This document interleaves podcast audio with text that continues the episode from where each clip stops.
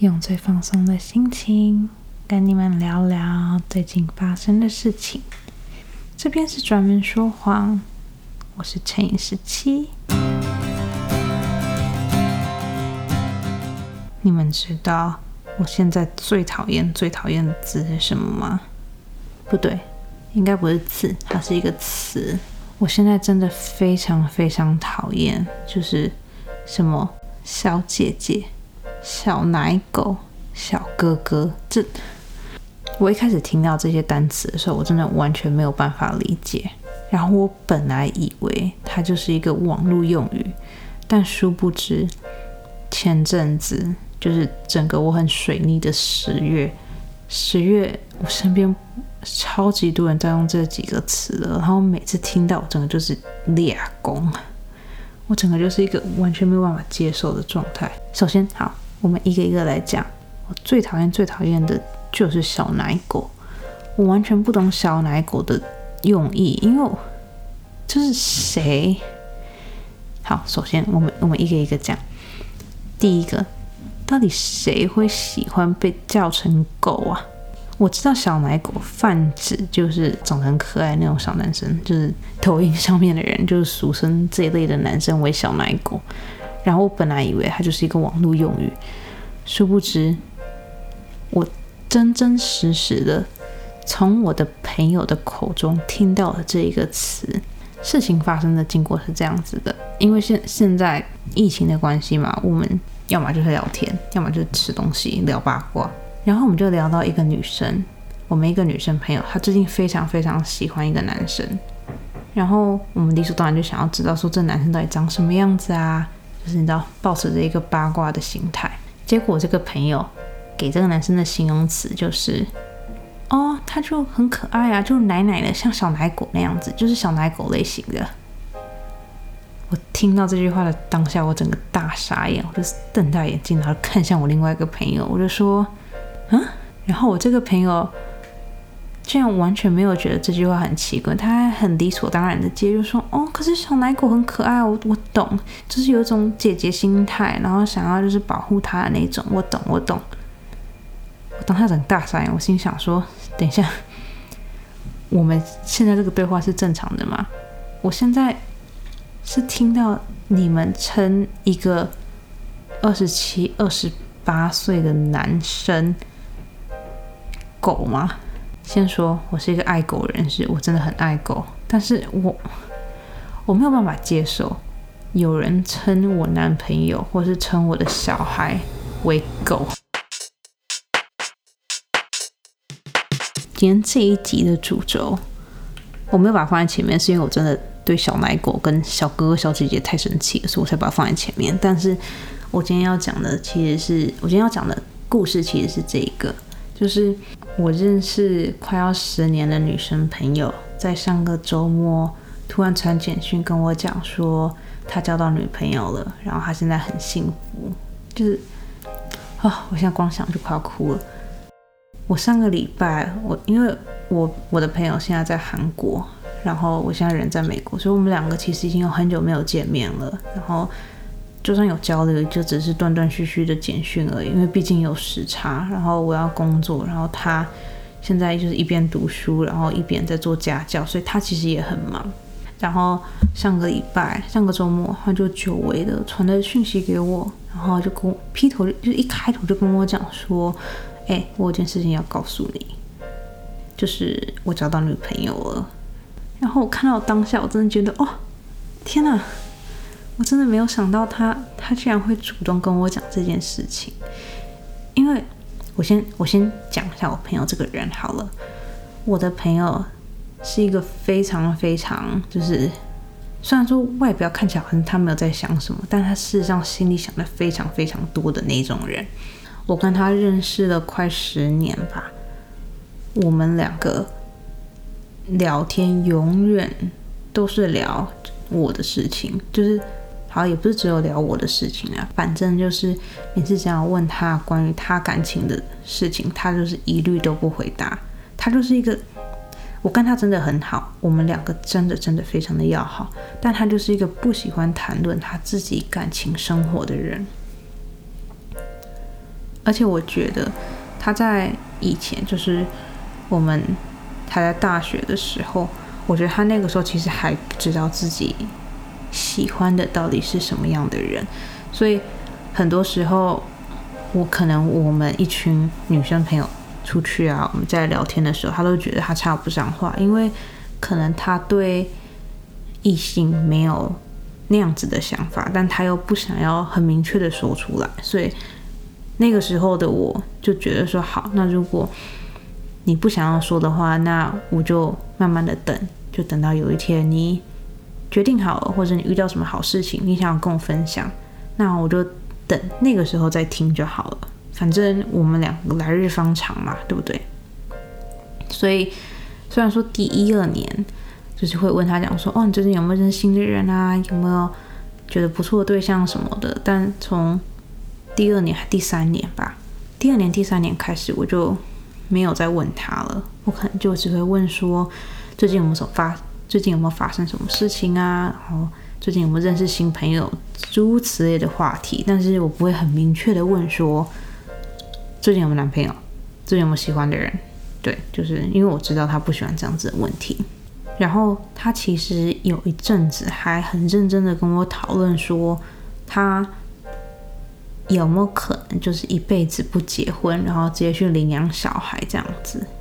因为他觉得人不一定要结婚，但是他希望可以给一个生命，就是一个家庭的温暖。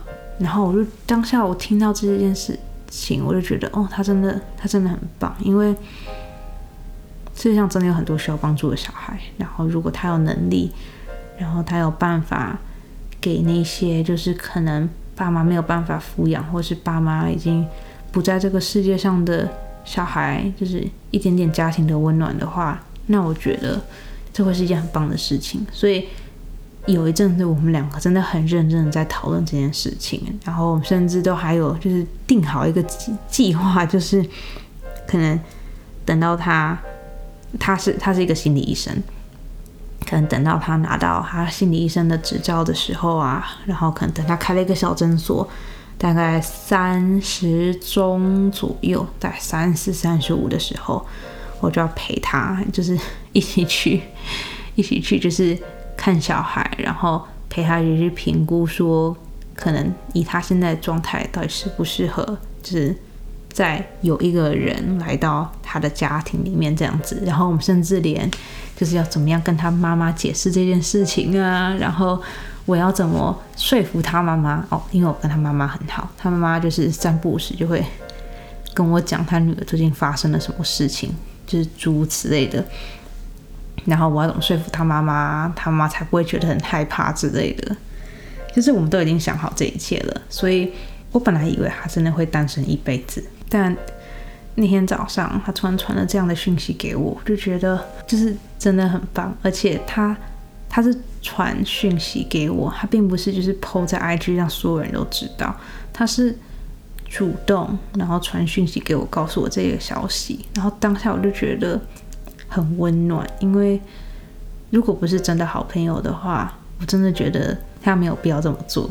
所以收到那个简讯当下，我就觉得说，嗯，很好。姐在你心中还是有分量的，但对，反正我就觉得很开心，他可以找到他自己的幸福，然后我也很开心，就是他可以就是这么勇敢的直接跟我讲。但他跟我讲完这件事情以后，他就开始担心了，他就他就开始担心了很多，就是我之前有想过的事情，他就担心说他怎么样跟他爸妈讲啊，因为他们家是一个非常非常传统的基督教家庭，然后。他妈妈是一个觉得女生就是要找一个很好的归宿，然后可能早一点嫁人，然后早一点生小孩的那种妈妈。他姐姐就是呃，他妈妈要怎么样来代表他妈妈？真是这样子想。最好的例子就是他的姐姐，他的姐姐在二十七岁的时候就被他妈妈送去那个专门相亲的那个。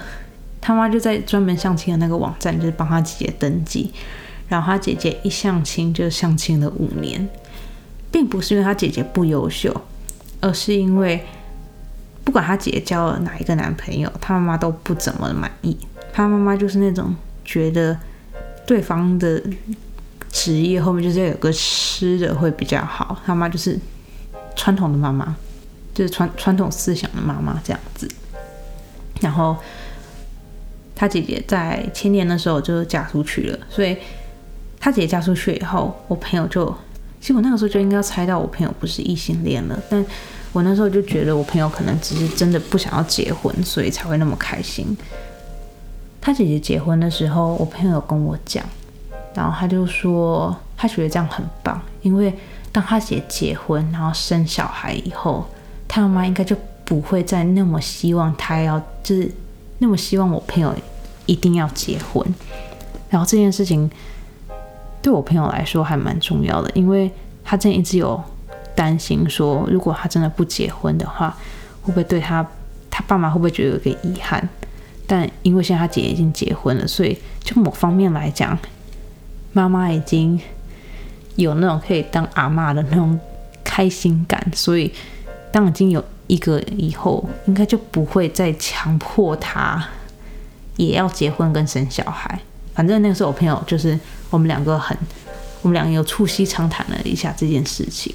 对，然后反正我就只是想要分享这个故事，我故意把这个故事藏在后面，就是觉得说，如果有一天我的朋友真的听到了这个 podcast，然后他知道这个故事是在讲他的话，我希望他会觉得，我希望他可以感受到我现在当下的这个感觉，就是我看到那封简讯的时候，我是真的很开心，是那种打从心底为他开心的那种开心。不是那种收到礼物的开心哦，是那种，就是明明只是几个很简单的字，但是在我心中就是留下了一种很很温暖的感觉。然后现在就算已经过了一个礼拜了，这个温暖的感觉还是没有散去。我现在还是觉得这是一件很美好、很棒的事情。然后我也真的是打从心底希望。我朋友可以很幸福，因为他真的是一个很棒的人。然后我觉得他可以找到一个同时也很喜欢他，然后也觉得他很棒的人。我真的觉得这真的是一个很难得、很难得的事情。嗯，祝福你，我亲爱的朋友，希望你可以幸福。我也希望以后不管发生什么事情，你都可以好好的。就算我们两个现在在地球的两端。我也还是很真心的希望你可以幸福，希望疫情过后我们两个可以再次见面，然后一起讨论我们两个现在的近况。突然之间留言给自己的朋友，但他应该就算听到这个 podcast 也听不懂，因为毕竟他也不讲中文。